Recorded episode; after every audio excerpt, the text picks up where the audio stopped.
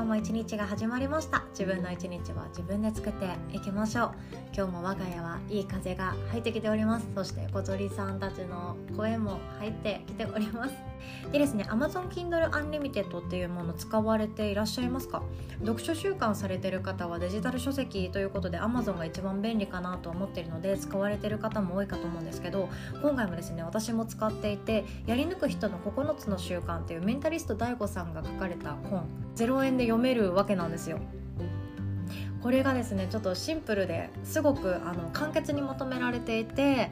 読みやすくて面白いなって思ったので今日はそのお話でございます。もうすぐにでも習慣にできるような行動だったり考え方っていうものがたくさん記載されてるんですけどその中で面白いなって思ったのが引き寄せの法則は落とし穴があるっていうことなんですね。引き寄せの法則って聞いたことありますか？なんかポジティブなことばかりをイメージしているとそっちに引っ張られて成功するとかね。いいことばかりを考えているといいことだらけの人間になれるとか成功を目いっぱいイメージしていきましょう。そうすると私の人生は成功していきますよとかね。望むことなら何でもできちゃうし欲しいものは何でも手に入っちゃうっていうようなイメージがあったりするんですけど引き寄せの法則っていうものだけで私たちはゴールをゴールに行くことはできないですしその感覚だけで何かチャレンジを成功させる達成感を得るっていうことはとても難しいんですね。なのでポジティブであるっていうことは大切なんだけれどもそれだけじゃなくって不安とか心配事とかそういうネガティブな感情をいかに生かすかっていうのがとても大事になってくるというような内容が書かれておりましたでこれまでもですねネガティブだったり心配性だったり不安をよく抱えている人っていうのは意外と成功しやすいんですよっていうお話したことあると思うんですよね。でこの中でもあのいろんな研究の内容っていうものが書かれていてダイエットについてもいやいいイメージをしてポジティブシンキングでいればまあ必ず成功っていうものは自然とやってくるよねって思っている人に比べていや自分が厳しい今からやろうとしていることは簡単にはいかなくって心配だ不安だって思っている後者の人の方がダイエットの成功率が全然違うそうなんですよ。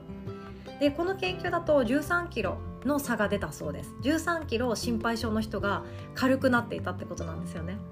いやこれすごいですよね。なので何でも簡単にできるって思っていや私ならできる成功できる受験も合格できる就職も内定できる第一志望のところに必ず私は行ける素敵な人が結婚できるいいイメージだけを持っていっている人っていうのは簡単に成功できるっていうふうに思ってしまっているので成功に対して困難に思わない。つまり不安とか障害っていうものをあまり気にしなくなってしまうので引き寄せの力を使おうとしたところで現実的にはゴールにたどり着けないっていうようなことなわけなんですね。だからこそ心配性だったり不安だったりネガティブな考え方がすぐ浮かびやすい方っていうと疲れがちなイメージあるんですけども、まあ、人生でも疲れちゃいますよね。なんで私こんなに心配してんだろうとか何でまたこんなモヤモヤしてんだろうって思ってしまうかもしれないんですけど成功するのは簡単ではないとかゴールにたどり着くまでそんなに簡単なたやすい道のりじゃないって思うことっていうのは成功への大切なステップだそうです。でこれはモチベーション論とかにもなっていきますよね。一番初めによしあれを達成するぞって抱いた時のそのモチベーションっていうものはとても高く高い方が面白いしそのモチベーションをその初めてこれをチャレンジしよう達成しようと決めた時のその決意っていうものがどんな感情だったかっていうのを思い返せるようにそしてどこかに書き記したり見えるところに置いておいてああの時のあの続々の感情を思い出せばまた私のやる気は湧いてくるっていう風に捉えてもいいくらい初めの感情ってとても大事です。でもそれをやっていくうちに大体チャレンジって簡単なものにチャレンジって言わないですよね。よし今日も朝起きてカーテンをめくるぞっていうのってチャレンジじゃないですよね。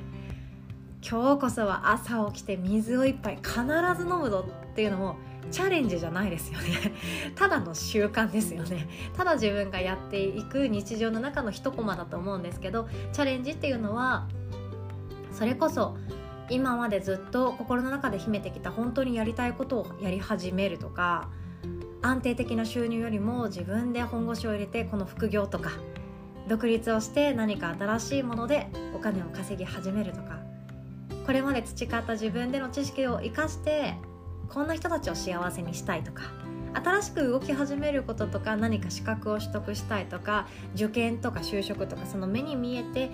待っているような壁山っていうものに対して私たちはチャレンジって言います。だからこそ本当簡単なことじゃないんですよねチャレンジっていうものは。だからこそそのつまずいた時にどういうふうにして自分をもう一度奮い立たせることができるかっていうのももう一つ大事なモチベーションであるわけなんですよね。こうなったらどうしようああなったらどうしようって考えておく人の方が目標達成には最終的に結果的にゴールしやすいっていうようなことなんですね。病気とかもちょっと近いですよね。もうただ引き寄せで病気が治るんだったらお医者さんいらないです。そしてただ引き寄せで何でもできちゃうんだったらみんなお金に困ってないです。今月家賃払わなきゃいけない。今月も行けなきゃいけない。そんな状況だったとしても引き寄せで幸せがやってくるのであればみんな簡単に仕事を辞めれると思います。でも現実そうじゃないわけじゃないですか。引き寄せをひたひたすらしてイメトレしてしたところでそう簡単には人生って動かないです。っていうのも私たちは社会の一部だから。ヨガではサンカルパとかでイメージリングをしたりヨガニドラとかでまどろみを感じたりマインドフルネスをやった後にまたイメトレをしたりっていうようなことを私もやります。それは自分のモチベーションにつながるからなんですね。それをやったから達成できるっていうのはまた違います。マインドフルネスはとても大事なことですよ。自分の生き方をシンプルにしたりあとは自分が掲げているそのチャレンジして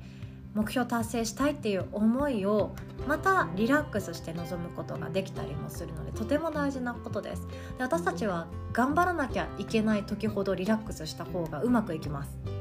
っていうのもいつも通りの自分で挑戦できるからなんですね。頑張れ頑張れ頑張らなきゃいけないっていう時って変に体がこわばっていて筋肉も硬直しちゃって血流の流れもよく悪くなっちゃって思い通りに体が動かなかったり思い通りの言葉がすんなり出てこなかったりしてうまくいかないことがあったりします。でもリラックスしたり楽しんでいる時ほど私たちって最高のパフォーマンスができるようになっているんですね。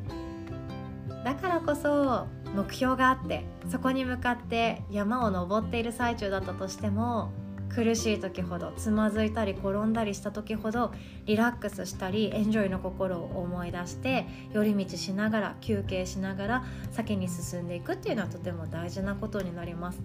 初めから引き寄せさえすればうまくいくっていうのとはまた違う話にはなっていけますね。そして何より大事なのが引き寄せとかそういう感覚よりも自分を信じてあげる気持ちかなと思います。私が成功しているところを映像化してずっとイメトレして毎日唱えましょう。ってよりも私なら大丈夫って言ってあげた方が体ってすごくすんなり入ってきませんか？イメージするっていうのはもちろん本当に大事なんですよ。だからといって不安だったり心配性だったりする自分っていうのは否定しなくて大丈夫です。不安と心配とちょっとしたストレス。これは成功のスパイスです。必ず必要なものです。今不安を感じていたりストレスを感じているっていう場合はあ私ゴールにちゃんと向かっているんだなって思ってあげてください。今日も最後までお聴きくださりありがとうございます。素敵な一日をお互い作っていきましょう。